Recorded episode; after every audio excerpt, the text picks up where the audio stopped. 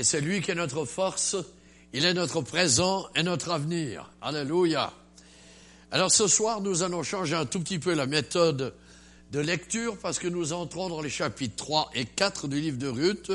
Je suis reconnaissant que le texte nous soit aussi donné ici. D'abord, du chapitre 3, les versets 1 à 5. Parce que ce soir, nous allons considérer trois événements dans ce livre de Ruth. Le premier, c'est Naomi prophétesse. Le deuxième, ce sera Ruth qui entre dans l'obéissance et qui va être unie à son maître. Et puis troisièmement, le triomphe du juste. Alors lisons d'abord les premiers versets du chapitre 3.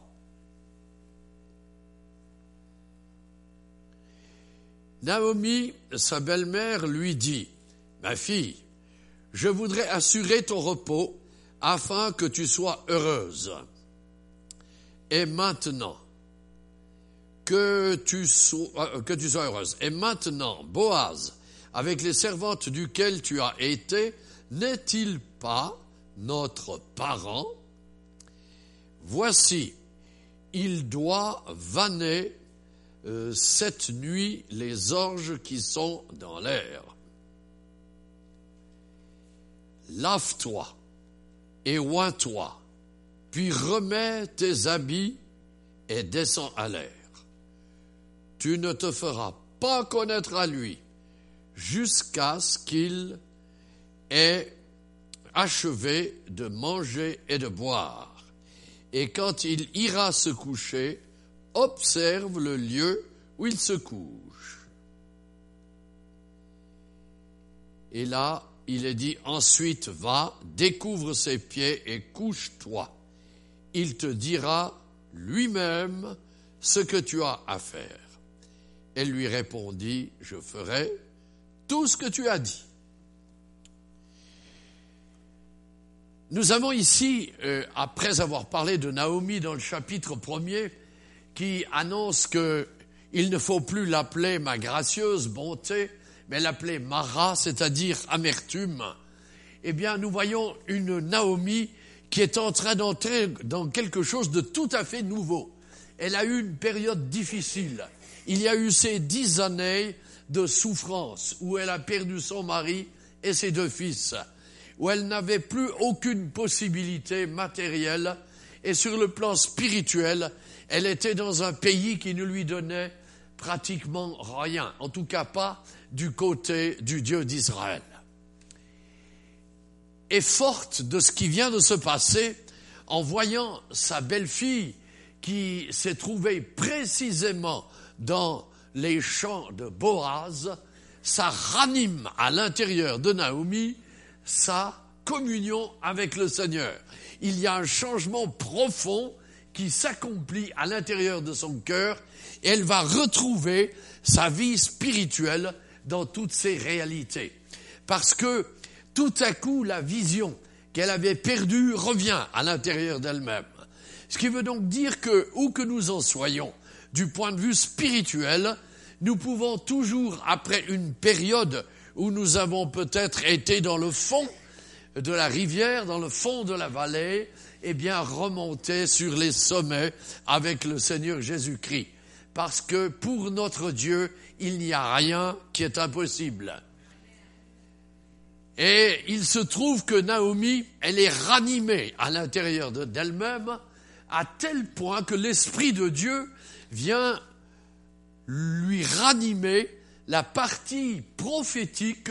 Je ne sais pas si elle l'a possédée avant, mais dans tous les cas, une chose est certaine, Ici, elle est en train de prophétiser, puisqu'elle commence par lui dire, je veux assurer ton avenir. Elle, a une vision de ce que Dieu va faire en faveur de sa belle-fille et inévitablement et par conséquence, elle va en être bénéficiaire. Mais on voit que le Seigneur, quand il donne une direction, c'est une direction certaine et que pour arriver au but qui a été prévu, nous voyons que le Saint-Esprit est donné à ceux et celles qui le suivent. Alors c'est ainsi qu'elle va donner cet ordre à Ruth, ce que nous avons lu maintenant, où elle va se rendre au pied de Boaz dans l'air, où seront les gerbes d'orge? Mais il y a ici quelque chose de très important à remarquer. C'est que, forte du Saint-Esprit qui l'inspire, elle va dire trois choses de manière impérative à Ruth. Lave-toi, oins-toi, revais-toi. Voyons ce que cela signifie pour nous aujourd'hui. Tout d'abord, lave-toi. Nous voyons que le Seigneur sait très bien qu'à cause du péché dans lequel nous avions vécu les uns et les autres, même si ce n'était pas très important, même si nous avons eu une vie qui était plus ou moins bonne vis-à-vis de la façon de voir du monde, lorsqu'on se trouve en face à face avec le Seigneur, on réalise que nous ne sommes pas des purs et que nous avons besoin d'être lavés. C'est la raison pour laquelle le Seigneur Jésus a été crucifié à Golgotha et comme le dit Éphésiens au chapitre 1er, nous avons été rachetés par le sang de Jésus. Alléluia. C'est absolument merveilleux de savoir que ceux qui étaient des perdus, des condamnés, des éloignés de Dieu, qui n'avaient part à aucun héritage, au travers de Jésus-Christ, tout est rétabli. Nous devenons fils et filles de Dieu et nous recevons un héritage qui est en, dans la mesure de la grandeur, nous venons de le chanter, de la grandeur de notre Dieu. Alléluia. Parce que Dieu n'est pas un Dieu de demi-mesure. Il est le Dieu de la pleine mesure. Il nous donne ce dont nous avons besoin et il répond du haut du ciel au-delà de ce que nous pouvons penser et imaginer. Éphésiens chapitre 3. Et quand il est dit lave-toi, nous avons ici une parole qui nous met en relation avec le baptême d'eau. C'est vrai que selon 1 Pierre 3 et le verset 18, il nous est pas dit, euh, à partir du verset 16 déjà, il nous est pas dit que le baptême nous purifie. C'est le sang de Christ qui nous purifie. 1 Jean 1, 7, hein, le sang de Christ nous purifie de tout péché. Mais le fait même d'accepter que nous sommes morts à nous-mêmes en Jésus-Christ et que nous pénétrons dans l'eau et que nous allons en ressortir comme si nous étions morts lorsque nous sommes sous l'eau, il y a un principe double dans le baptême d'eau. Il y a d'abord le principe de la mort, et quand le pasteur ressort la personne, il y a le principe de la résurrection. Alléluia. Le Seigneur nous transmet au travers de cela non seulement un message, mais un message de vie, un message de révélation dans lequel nous pouvons vivre. Deuxième chose qu'il est dit à Ruth, oins-toi. Vous avez déjà compris de quoi je vais parler, c'est du baptême du Saint-Esprit. Ça signifie qu'il y a une onction, parce que le terme même qui est employé en grec comme en hébreu signifie qu'il y a euh, comme un versement de quelque chose sur nous. C'est la raison pour laquelle, dans le Nouveau Testament, il est employé le même terme que pour le baptême d'eau, c'est-à-dire le baptême du Saint-Esprit. C'est une immersion dans le Saint-Esprit. Mais la meilleure chose que nous puissions avoir comme image, et pour une meilleure compréhension de ce baptême du Saint-Esprit, c'est de nous rappeler ce qui a été fait pour David dans 1 Samuel au chapitre 12. Il est dit que Samuel a pris la corne d'huile et qu'il l'a versée sur David. Et il est écrit quelque chose de très fort. Et l'Esprit de Dieu vint sur David dès ce jour et dans la suite. Alléluia. Quand le Saint-Esprit nous est donné, le Seigneur ne veut pas le reprendre. S'il y a du péché, repentons-nous Et dans la repentance, il y aura un rétablissement de la présence du Saint-Esprit. Mais la volonté de Dieu, c'est que nous soyons loin et que cette onction ne soit pas quelque chose de traditionnel, quelque chose qu'on a vécu une fois et puis on sait plus ce que c'est par la suite. Le Seigneur, comme il est dit dans Tite 3 et le verset 5, renouvelez le Saint-Esprit qui est en vous. Alléluia. Alors, il y a deux moyens de renouveler le Saint-Esprit en nous. C'est la prière et une incursion constante à l'intérieur de la parole de Dieu.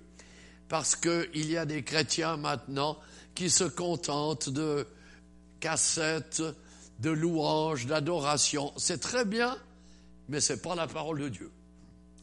Et ce n'est pas la plénitude de ce que Dieu veut nous donner. Ces chants ont un côté émotionnel, mais ce que Dieu veut, c'est pas de l'émotion, c'est de l'onction.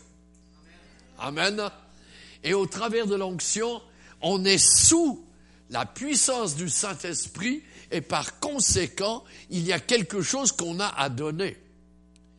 Tout à l'heure, alors que nous chantions, l'Esprit de Dieu m'a parlé à votre sujet. Vous devez vous mettre au travail pour le Seigneur, frères et sœurs, parce que Dieu a des projets avec vous. Le témoignage que vous allez rendre à des personnes de votre voisinage, des personnes avec lesquelles vous travaillez, il va y avoir des actions de Dieu dans leur cœur.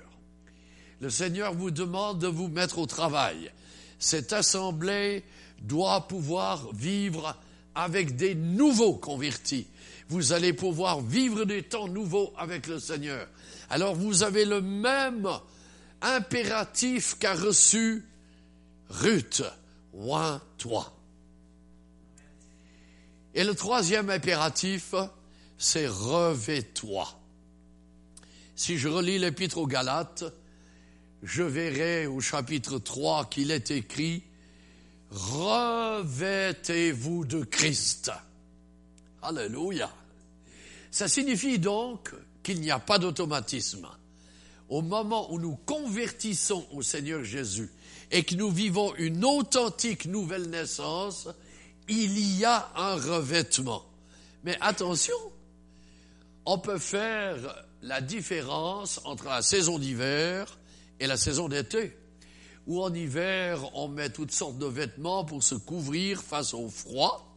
Et puis en été, on se met en petite chemise parce que la chaleur est suffisamment intense pour qu'on n'ait pas besoin de se couvrir. Alors, il y en a certains dans leur vie chrétienne, ils sont euh, dans l'hiver, et puis ils passent tout de suite à l'été, où tout à coup, ils sont plus du tout couverts, ou presque rien. En tout cas, la mode, pardonnez-moi mes sœurs, la mode d'été ne met pas en valeur la femme. C'est très regrettable, parce qu'elle n'est pas couverte, ou très peu couverte.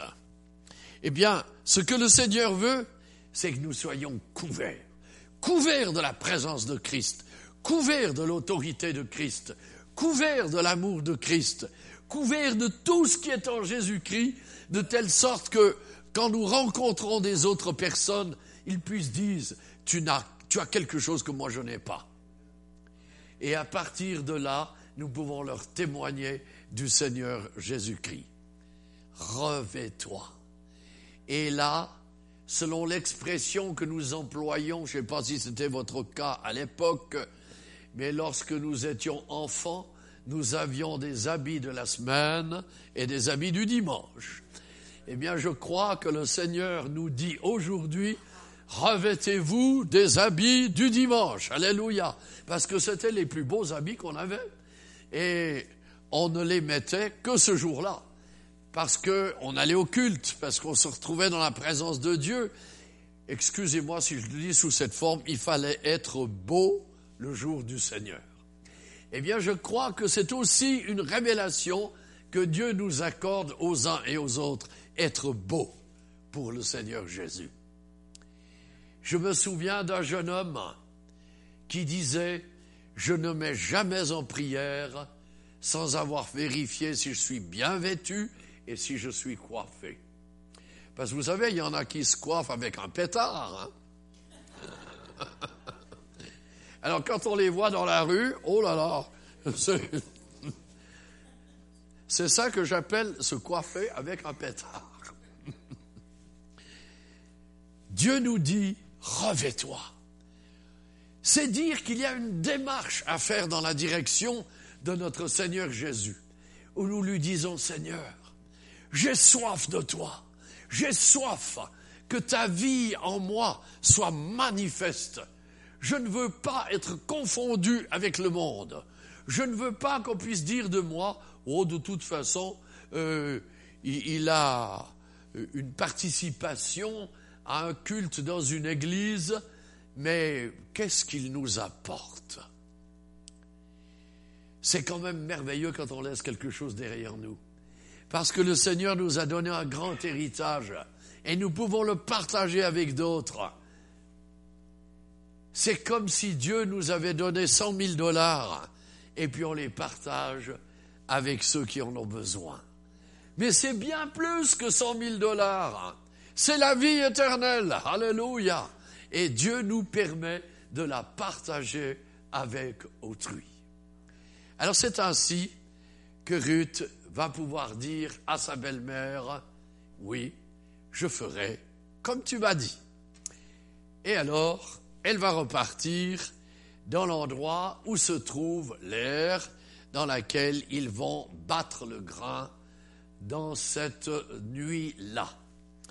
Ils le faisaient de nuit parce que, à cause de la chaleur, ça leur permettait de moins transpirer. Mais c'était aussi l'occasion de faire une fête parce qu'il y avait la récolte et ça leur permettait de remercier le Seigneur de diverses façons pour obtenir, euh, pardon, pour remercier le Seigneur qui leur avait donné toutes ces grâces.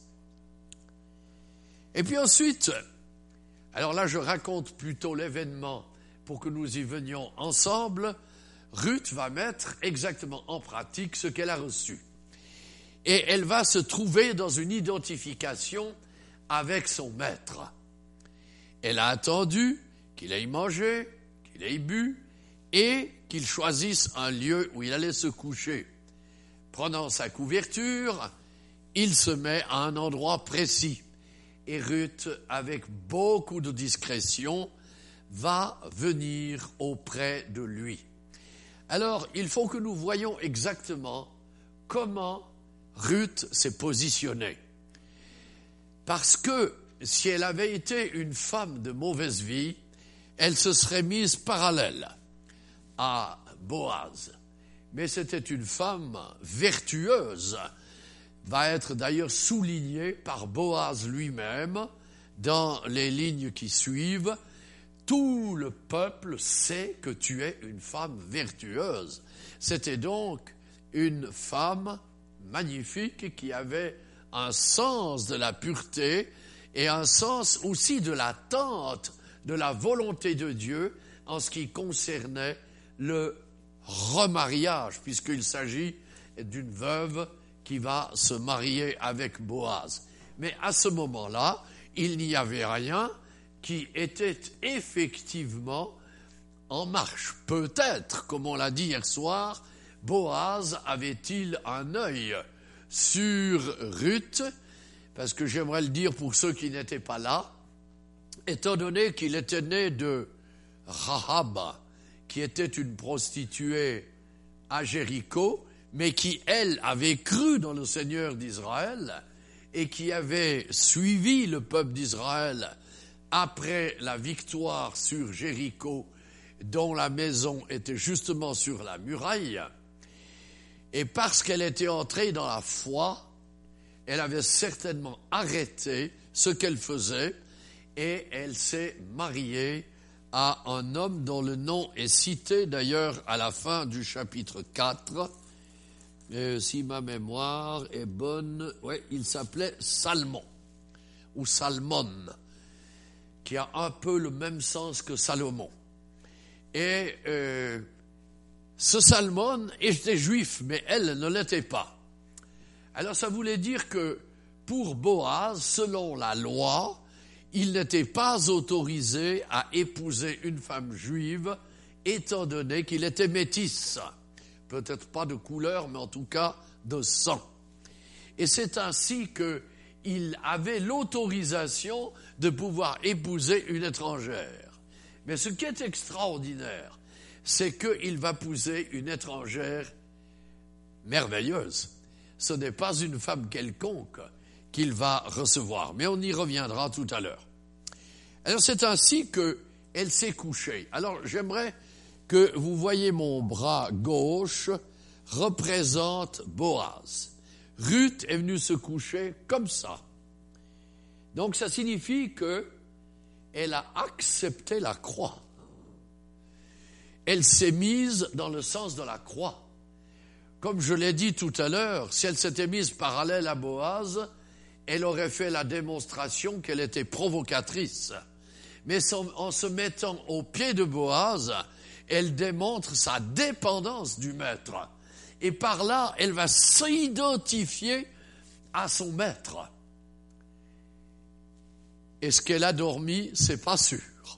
Je pense que son cœur devait passablement battre, parce que le geste qu'elle avait euh, commis et qui avait été donné par la prophétie de Naomi devait lui faire dire quand c'est qu'il va me parler.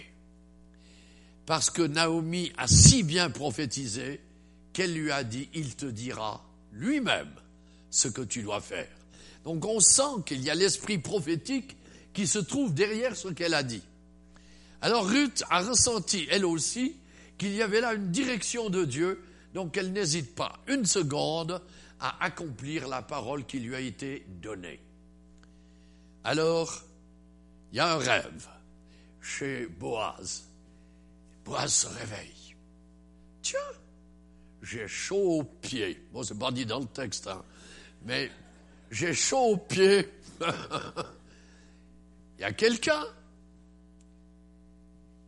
Alors, il réalise qu'il y a quelqu'un. Qui es-tu? C'est Ruth, ta servante. Elle devait être tout émue dans ce moment-là. Parce que qu'allait-il se passer? Qu'allait-il répondre? Qu'allait-il lui dire? Allait-il lui faire un reproche? Ou bien au contraire, allait-il la recevoir avec amour? Eh bien, c'est exactement avec amour qu'il l'a reçue. Et elle lui dit, Ruth, cette parole merveilleuse, qui tu as le droit de rachat sur moi. Et c'est ainsi que on entre là dans une des grandes révélations qui était donnée à Israël dans le chapitre 25 et à partir du verset 23 du livre du Lévitique, vous lirez toute la question relative au rachat. Mais au verset 23, il y a quelque chose d'intéressant qui est dit de la part du Seigneur que les terrains ne devaient pas se vendre à perpétuité, car c'est mon pays. Alléluia. C'est mon pays. Et aujourd'hui, nous pouvons dire la même chose aux Palestiniens et à tous les Arabes. C'est pas le pays des Palestiniens, c'est pas même le pays des Juifs, c'est le pays du Seigneur. Et c'est lui qui décide à qui il le donne et il a décidé de le donner à Abraham, à Isaac, à Jacob et à toute leur descendance. C'est la raison pour laquelle vous retrouverez dans Joël au chapitre 3 où le Seigneur répète, il s'agit de mon pays. C'est leur pays. Et nous voyons bien que c'est la volonté merveilleuse du Seigneur de le donner au peuple juif. Ils en sont les propriétaires par décret divin. Qui pourra contester un décret divin? En tout cas, pas moi. Parce que ce que le Seigneur a dit s'accomplira. De toute façon, quoi que fassent les hommes, l'ONU pourra se lever contre Israël, ils seront les perdants. Parce que Dieu a décidé et ce qu'il a décidé s'accomplira. Alléluia. Nous avons un grand Seigneur. Alors ce droit de rachat à quelque chose de très intéressant parce qu'il évitait la spéculation. Je vais vous citer un cas qu'on a vécu en Chine au mois de décembre l'année dernière. Ça nous a frappé. Le pays, donc, est communiste et ils ne sont pas encore sortis de leur communisme. Quoique, d'ici peu de temps, vous verrez qu'il y aura un renversement aussi du communisme en Chine. Et par là, il y aura des conséquences sur les pays du sud de la Chine qui eux-mêmes, comme le Vietnam, sont euh, devenus communistes et persécutent encore l'Église du Seigneur. Mais ils n'auront pas la victoire. Ils le savent, hein, le gouvernement chinois le disait au mois de décembre l'année dernière, euh, il demandait aux chrétiens de les aider à vaincre la corruption. C'est une bonne chose quand même. Hein eh bien, en Chine, c'est l'État, ce pays de 9 millions 800 000 kilomètres carrés, je crois qu'il doit venir. Euh, il y a la Russie, le Canada, le Brésil, et ils doivent être en quatrième, hein, au point de vue superficie. Eh bien, les terres appartiennent à l'ensemble du gouvernement, et quand quelqu'un veut construire une maison, ce que je cite est peut-être gratuite en ce qui concerne le nombre de mètres carrés, mais ils peuvent par exemple avoir 1000 mètres carrés. L'État leur dit le terrain, il est à vous, mais la maison, c'est vous qui la payez. Et vous êtes dans cette maison selon un contrat qui est fait avec l'État pendant 70 ans. Alors, calculez, 1948, et ça fera 1918, par conséquent, dans quatre années, il va y avoir une nouvelle décision qui sera prise par le gouvernement. Est-ce qu'ils vont proroger leur loi pour le ou les enfants de ces gens qui ont eu la maison pour 70 ans Je ne le sais pas, c'est probablement ça qu'ils vont faire.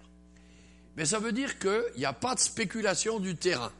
Et alors qu'en Suisse, je pense qu'ici on est un peu dans les mêmes conditions, mais jamais les prix de la Suisse si vous achetez quelque chose en Suisse, c'est l'horreur, tellement c'est cher. Et en particulier entre Genève, Lausanne, Montreux, c'est le lion du lac Léman. On est juste en face de la Haute-Savoie, dans laquelle il y a le Mont Blanc, hein, le plus haut sommet de l'Europe. Eh bien, euh, les terrains sont extrêmement chers. Ça peut varier de 1000 à 1500 dollars le mètre carré. Alors, vous voyez un petit peu. Donc, ça veut dire que le Seigneur évite au travers de cela la spéculation. Alors, Naomi et Elimelech, quand ils sont partis, enfin, d'après ce que dit le texte, ça serait plutôt au retour de Naomi qu'elle aurait vendu les terres, parce qu'elle n'avait rien. Alors, euh, c'est à ce moment-là que ça lui permettait de disposer d'une certaine somme pour vivre. Mais heureusement, c'est toujours un parent, et celui qui est le plus proche parent, qui est autorisé à racheter la terre. Autrement, celui qui en est propriétaire, l'année du jubilé, il doit la restituer à son ancien propriétaire. Alors vous voyez, ça c'est encore un but pour éviter la spéculation on voit que le Seigneur est sage, merveilleusement sage.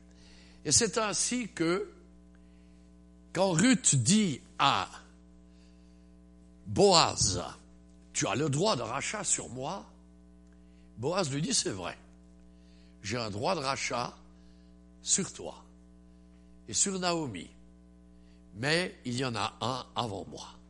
Mais avant que nous passions à ce troisième événement, j'aimerais encore signaler quelques points au sujet de Ruth qui s'est intégrée, qui s'est unifiée à son maître.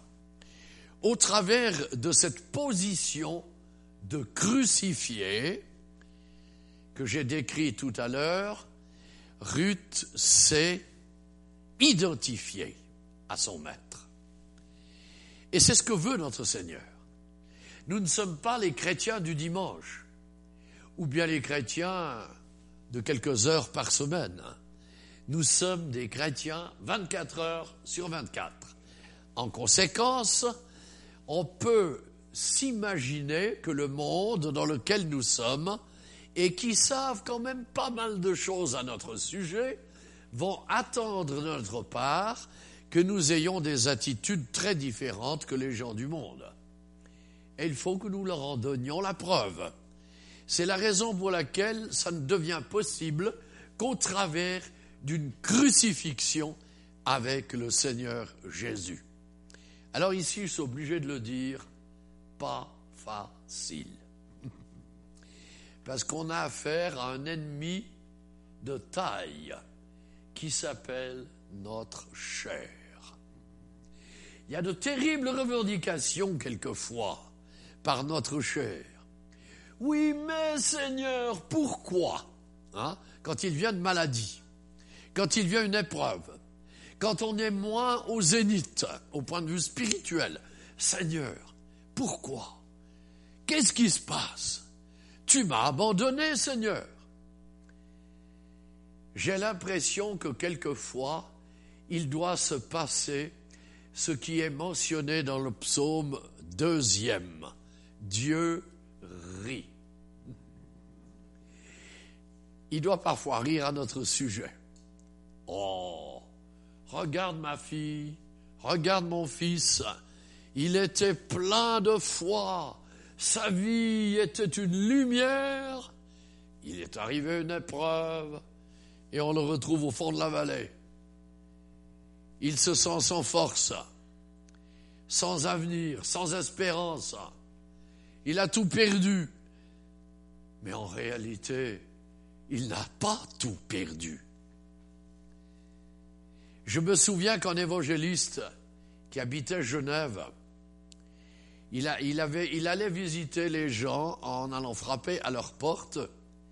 Et puis ce jour-là, il se trouve euh, que la dame euh, auprès de laquelle il se trouvait lui dit Oh, mais monsieur, vous me parlez de l'évangile, mais vous savez, moi j'ai connu Jésus, mais j'ai tout laissé tomber. Je suis de toute façon perdu, puisque je ne suis pas en Christ. Ah, madame, vous avez dit que vous étiez perdu Eh bien, je peux vous dire que Jésus vous dit, je peux te retrouver aujourd'hui. Alors le fait qu'elle ait entendu ça, je me souviens quand il nous racontait cette histoire, cette femme a dit, ah, je peux retrouver, mais bien sûr, madame. Alors, à ce moment-là, il a prié avec elle, elle s'est repentie du temps qu'elle avait laissé de côté le Seigneur, elle a retrouvé la joie en Jésus-Christ. Alléluia. On peut retrouver ce qu'on a perdu. Avec Dieu, c'est jamais perdu. Vous savez, c'est la même chose que lorsque nous étions descendus euh, à Naples avec nos enfants, nous avions 1350 kilomètres à faire depuis chez nous, euh, pardon, 1250 kilomètres. Et euh, quand nous sommes revenus en Suisse, nous nous sommes arrêtés sur une plage. Alors, je ne sais pas par quel geste j'ai laissé tomber la clé. Et quand nous arrivons à la voiture, plus de clé. Elle a dit, bien Seigneur, retrouvez une clé dans le sable. Et la plage avait bien un à deux kilomètres de longueur et au moins 3 à 400 mètres de largeur. Mais heureusement, on se souvenait exactement où nous étions allés nous asseoir. Et nous avons prié le Seigneur. Seigneur, tu nous permets de retrouver notre clé. Alors nous retournons à l'endroit où nous avions été. Je gratte un tout petit peu le sable, je tombe sur la clé. Alléluia. Et ça, ça doit vous aider, frères et sœurs. Que même si vous perdez quelque chose, ou vous, vous avez l'impression que vous n'êtes plus ce que vous étiez précédemment, cherchez le Seigneur Jésus vous allez retrouver. Et je reprends mon image, vous allez retrouver la clé de la foi en Jésus-Christ, la clé de l'amour que vous porte le Seigneur. Vous allez retrouver la clé de l'onction en Jésus-Christ. Et vous allez vivre une vie chrétienne de plénitude. Vous croyez cela, frères et sœurs, de plénitude?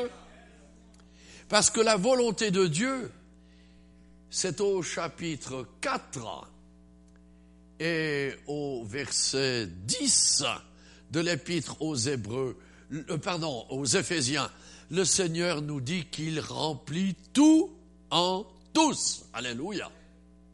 Il remplit tout en tous. Il est dans votre habitude au Québec, probablement pour des raisons que je vais signaler dans quelques instants, quand vous versez dans une tasse, vous laissez un grand espace. Alors c'est peut-être pour mettre le lait, je ne sais pas. Moi, j'aime bien les tasses jusqu'en haut.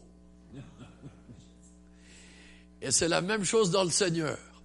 J'aime ce qui est jusqu'en haut. Pas du trois quarts, pas du 90%, du 100% avec le Seigneur.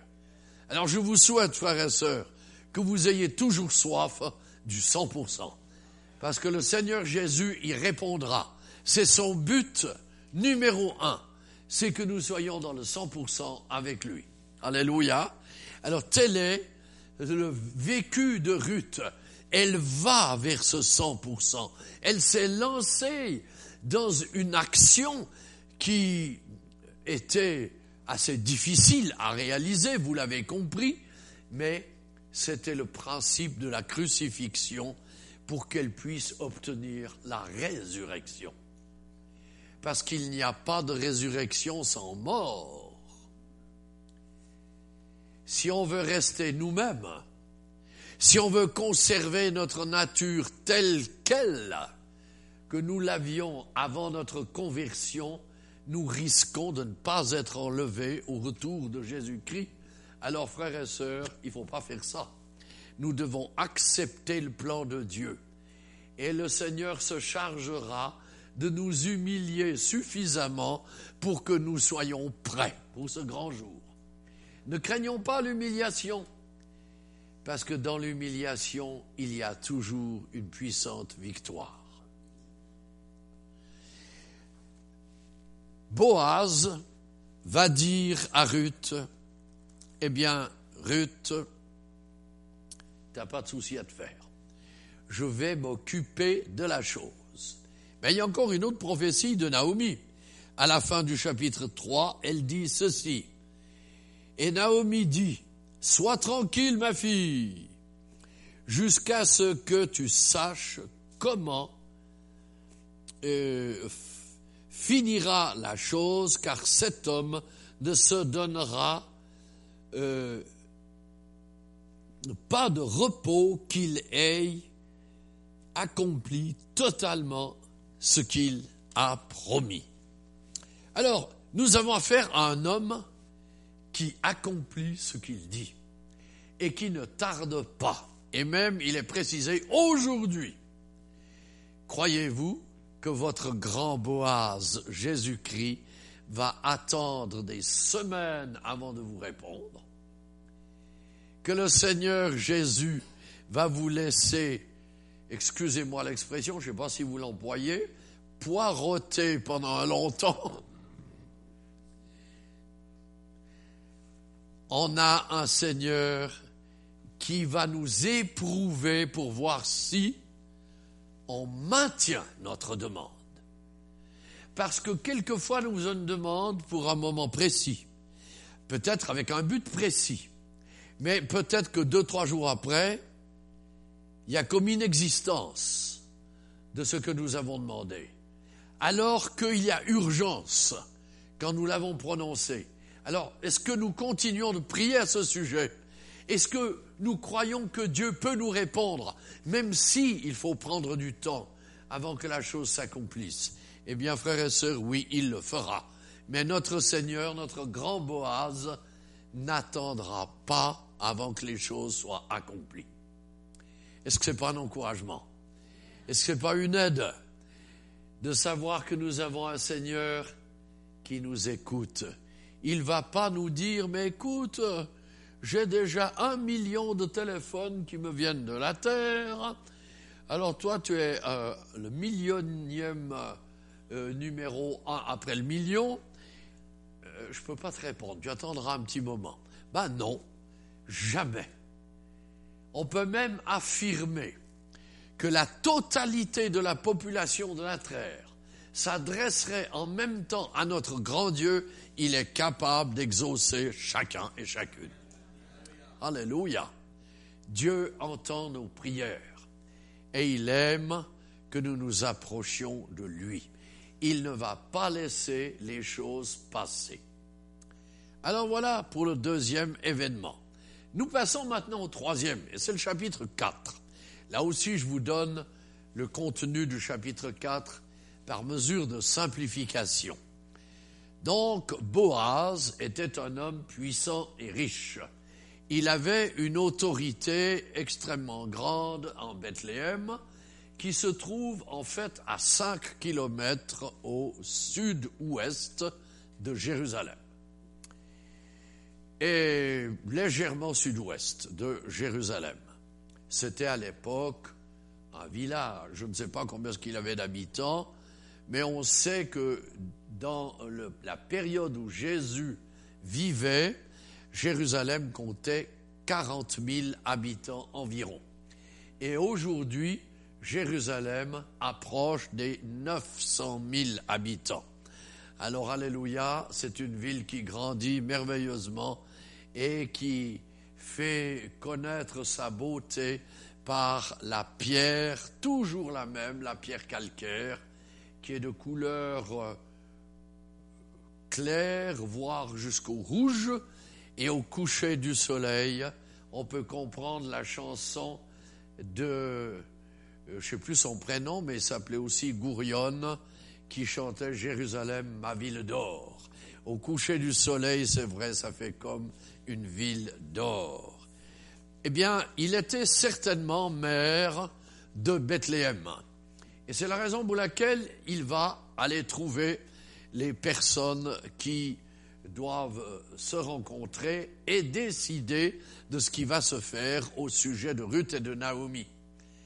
Alors, euh, il convoque les anciens, ils sont là, et puis il y a tout un public qui se réunit, parce qu'évidemment, ça avait un sens très particulier de voir, euh, aujourd'hui on parlerait de municipalité, la municipalité se réunit. Mais en réalité, en Israël, c'était ceux qui étaient reconnus comme des anciens qui fonctionnaient sur le plan administratif en faveur de la commune ou en faveur du village ou de la ville dans laquelle ils habitaient.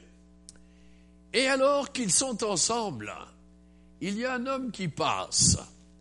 Et c'est étonnant comment Boaz s'adresse à lui. Et toi, un tel? Son nom n'est pas mentionné. Il lui raconte ce qui s'est passé avec Ruth et Naomi. Et il dit, c'est toi qui as le droit de rachat avant moi. Nous voyons donc que Boaz est un homme extrêmement juste et droit. Il est parfaitement honnête. Il n'essaye pas de passer à côté de la réalité. Et d'ailleurs, quand vous relirez Lévitique 25, à partir du verset 23, vous verrez que le Seigneur ne permet pas ce qu'on appelle vulgairement des combines, mais euh, où on doit entrer pleinement dans ce qui a été préparé et prévu par le Seigneur. Alors il lui dit à cet homme, tu vois, voilà, Naomi, elle a vendu la terre quand elle est rentrée, mais et maintenant, toi, tu as un droit de rachat. Est-ce que tu veux racheter? Et il dit oui. Et Boaz de préciser, seulement sache qu'en rachetant les terres, tu devras prendre pour femme Ruth la Moabite, femme de Machelon, qui est décédée. Ah, tout à coup, ça complique les choses. Parce qu'il doit prendre on ne sait pas quel âge il avait. Est-ce qu'il avait déjà une bonne famille? Le texte ne le dit pas. Mais à partir du moment où il doit prendre Ruth, c'est le refus total. Non, je ne peux pas. Et je crois qu'il faut mettre cela en relation avec quelqu'un qui est croyant alors que lui ne l'était peut-être pas. Parce que le croyant n'est pas bien vu par les gens du monde. On ne nous considère pas comme des gens de première classe, mais de deuxième. Et si on est parmi les musulmans, on n'est même pas de la troisième classe, c'est comme si on n'existait pas. Parce qu'on est chrétien, on ne vaut rien. On est considéré, selon le terme qu'ils emploient, de mécréant. C'est-à-dire de celui qui n'a droit à aucun héritage. Mais Alléluia, nous ne dépendons pas d'une religion, nous ne dépendons pas des hommes, nous dépendons du Seigneur Jésus-Christ. Et les promesses qu'il a faites sont des promesses authentiques. Alléluia. Et nous en verrons l'accomplissement quand Jésus reviendra. Alléluia, que dans le ciel, il y aura des mécréants qui ont été purifiés par le sang précieux de l'agneau. Moi, ça ne me gêne pas qu'on me traite de mécréants, mais Dieu nous traite autrement. Alléluia. Il nous traite de fils et de filles parce qu'il sait combien ça nous fait du bien de savoir que nous sommes acquis à son royaume et que par Jésus-Christ, nous pénétrons à l'intérieur de ce royaume et nous y vivons avec tout notre cœur. Alléluia. Le Seigneur est absolument merveilleux. Alors cet homme qui n'a pas pu racheter Ruth, il enlève sa chaussure. C'est embêtant en plein hiver. Hein. Alors il enlevait sa chaussure parce qu'à l'époque, c'était la manière de signer un contrat. Il enlevait sa chaussure et il la donnait comme signe qu'il renonçait à ce rachat. Alors il se trouve que c'est la pleine porte ouverte pour que Boaz, qui n'avait pas d'épouse, puisse enfin se marier. Et ce qui est extraordinaire, c'est que, vous le verrez à la fin du chapitre 4, l'enfant qui va naître sera appelé Obed, ça signifie serviteur. Obed va donner naissance à un homme très connu qui s'appelle Isaïe. Et Isaïe va donner naissance à un homme qui est encore plus connu, c'est David. Alléluia. Et vous savez combien de fois dans les prophètes, en particulier dans Zacharie, il est mentionné que Jésus sera fils de David. Alléluia. Et c'est la réalité. On est là devant quelque chose d'exceptionnel. C'est pourquoi j'ai appelé ce troisième événement le triomphe du juste. Mais en fait, ce un tel, qui est-ce? Eh bien, on peut très bien voir au travers de ce un tel le diable. C'est celui qui a le premier le droit de rachat sur l'humanité parce qu'il a réussi à faire tomber Adam et Ève. Et comme il est écrit dans Romains au chapitre 5, eh bien le péché a passé de génération en génération. Vous savez, il n'y en a pas beaucoup depuis Adam. Il y en a 150.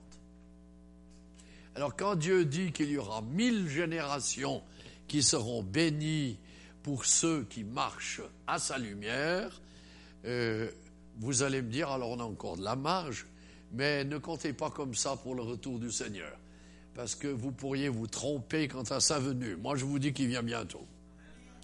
Très bientôt. Le Seigneur Jésus va établir son royaume.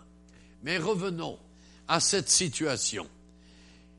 Lorsque il était question de terrain, cet homme pouvait accepter de racheter. Mais au moment où il s'agit d'une personne, il ne peut plus. Le diable ne peut pas racheter quelqu'un. Il n'en a pas le pouvoir.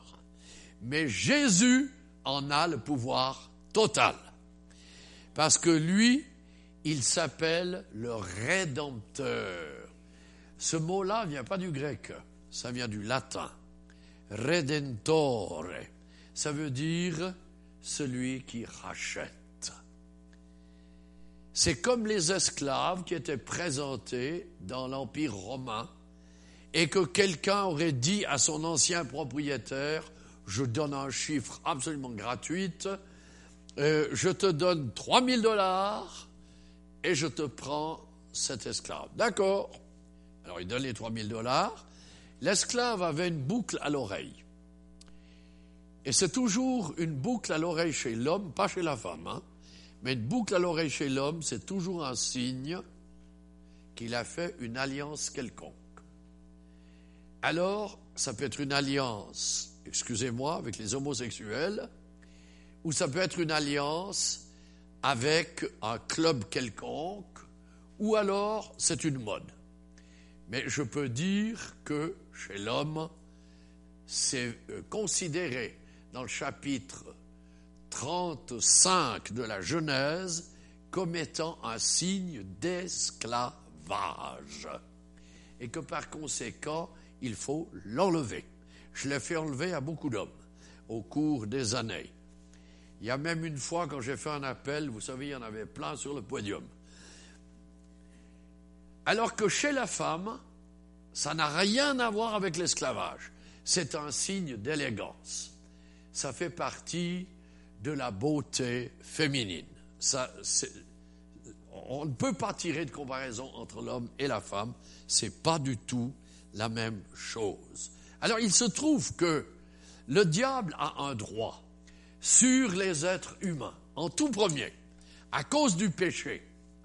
Mais voici que Jésus est venu pour mourir à notre place et qu'au travers de son sacrifice, il rachète tous ceux qui croient en lui. Par conséquent, nous échappons au diable. Alléluia. Mais j'aimerais quand même préciser les choses il faut, c'est pour ça que j'ai dit le triomphe du juste, c'est-à-dire où la justice de Dieu s'est totalement manifestée. On n'est pas dans les mains du Seigneur Jésus parce qu'on a adhéré au christianisme, mais parce qu'on est né de nouveau. On est une nouvelle création. 2 Corinthiens 5, 17. Le Seigneur ne peut pas faire les choses nouvelles s'il n'y a pas un passé qui a été totalement effacé. Et il nous faut oser apporter au Seigneur, après notre conversion à Jésus-Christ, des choses du passé pour lui dire, Seigneur, il y a eu ces fautes-là. Je vais vous donner une statistique, elle vous parlera comme elle m'a parlé. Quand nous avons eu Billy Graham à Lausanne en 1974, J'étais dans le comité euh, organisateur. Nous avons eu 44 000 personnes qui étaient présentes dans le stade de football pour écouter Billy Graham et nous avons eu 540, c'est moi qui m'occupais de ça, 544 conversions à Jésus-Christ. Mais nous avons posé la question à Billy Graham. Est-ce que vous avez, euh, qu'est-ce que vous avez comme résultat au point de vue pourcentage avec les conversions à Jésus-Christ? Il nous a dit, je compte 30%. Donc ça signifie, sur les 544, il faudrait calculer donc à peu près le tiers qui serait resté fidèle au Seigneur, selon sa statistique. Mais quand j'ai lu le livre de Charles Finet sur les réveils religieux, vous y constaterez comme moi qu'il parle de 96% qui ont tenu jusqu'à leur mort. Et je me suis posé la question, quel était le secret de Charles Finet? Tout d'abord, il avait un message qui était extrêmement clair. Mais deuxièmement, il demandait à tout nouveau converti, si tu as dit une mauvaise parole à quelqu'un, va demander pardon si tu as volé euh, chez l'épicier, va demander pardon. Et, mets en ordre ta vie vis-à-vis des impôts, vis-à-vis de toute personne avec laquelle tu aurais eu des relations et, qui aurait laissé des traces mauvaises, etc. Donc, il invitait les nouveaux convertis à mettre leur passé en ordre. Alors que Billy Graham, je lui en fais pas un reproche, il l'a peut-être dit, mais pas toujours. Et par conséquent, ça n'a pas invité les gens à le faire. Eh bien, frères et sœurs, on a petit à petit cru que conversion égale immédiatement vie parfaitement en ordre. Eh je suis obligé de vous dire, c'est inexact. Nous devons avoir le courage de mettre notre vie en ordre. Moi, je me souviens, c'est pas un homme qui me l'a dit, que j'avais mal parlé avec une personne, et selon une expression populaire, je l'avais envoyé sur les roses, ben, j'ai été lui demander pardon. Ben, je me suis dit, non, j'ai été impoli à l'égard de cette personne. Et toute personne avec euh, lesquelles j'aurais eu quelque chose, j'ai été demandé pardon. Parce que je voulais que le passé soit parfaitement en ordre devant le Seigneur. Je voulais rien traîner derrière moi. Eh bien, je peux vous dire que j'ai eu des frères qui étaient endettés et qui ont pu finalement tout payer, les dettes passées, parce qu'ils ont remis tout entre les mains du Seigneur qui les a aidés à le faire. Eh bien, ces gens-là, c'est des vainqueurs. Alors c'est pourquoi j'ai dit, là, c'est le triomphe du juste. Lorsque nous sommes en ordre devant Dieu, il n'y a plus aucun obstacle à ce que nous triomphons face au diable. Il est vaincu et il ne peut pas jouer. Je vais vous montrer ce qui s'est passé quelquefois. J'ai chassé des démons je ne vous mens pas sur plus de 20 000 personnes. Eh bien, euh, il y a des démons euh, qui, disent, qui parlaient et puis ils disaient non, je ne sortirai pas. Je suis dans cette personne depuis qu'elle est dans le ventre de sa mère. Alors moi, je lui réponds tout simplement à l'ennemi, ça change quoi? Cette personne s'est donnée à Jésus. Par conséquent, j'ai autorité sur toi. Et quand c'est que tu es venu, ça m'est absolument égal. Mais ce qui est important, c'est que c'est aujourd'hui que tu vas sortir. Hein? Et au nom de Jésus, j'ordonne que le démon s'en aille. Alors, quelquefois, il résiste. Puis tout à coup, je pense à un autre cas où je lui disais, Jésus est vainqueur. Jésus est vainqueur. Je disais simplement ça. Jésus est vainqueur. La personne s'est mise les doigts dans les oreilles. J'en ai marre d'entendre que Jésus est vainqueur. Ah, j'ai dit, mais oui, mais c'est très bien, tu vas l'entendre encore. Jésus est vainqueur. À ce moment-là, le démon est parti. Alléluia. Nous avons un grand Seigneur. Le diable ne peut avoir des droits sur nous que si nous avons remis la main dans les ténèbres. Mais si nous nous repentons d'avoir fait ce mauvais mouvement, le diable n'a plus aucun pouvoir sur nous. Parce qu'il est écrit dans 1 Jean 3, 8, Jésus a paru pour détruire les œuvres du diable. Alléluia. Et il se trouve que celui-là, ce un tel, eh bien, il n'a pas pu mettre la main sur Ruth parce qu'elle appartenait dorénavant déjà à Boaz. Alléluia. Son maître, c'était Boaz. Elle s'était soumise. Elle a accepté d'être crucifiée aux pieds de Boaz. Et par là, elle s'est identifiée par la mort à la vie de résurrection. Le diable ne pouvait plus rien contre elle. Alors, frères et sœurs, ça doit vous encourager. Voyez que ce livre de Ruth, c'est un livre plein de richesses. Et je ne vous ai pas tout dit sur les chapitres 3 et 4, mais je vais m'arrêter ici pour ne pas être aussi long qu'hier soir. Et ainsi, et vous voyez que Dieu est un Dieu qui agit, un Dieu qui est avec nous.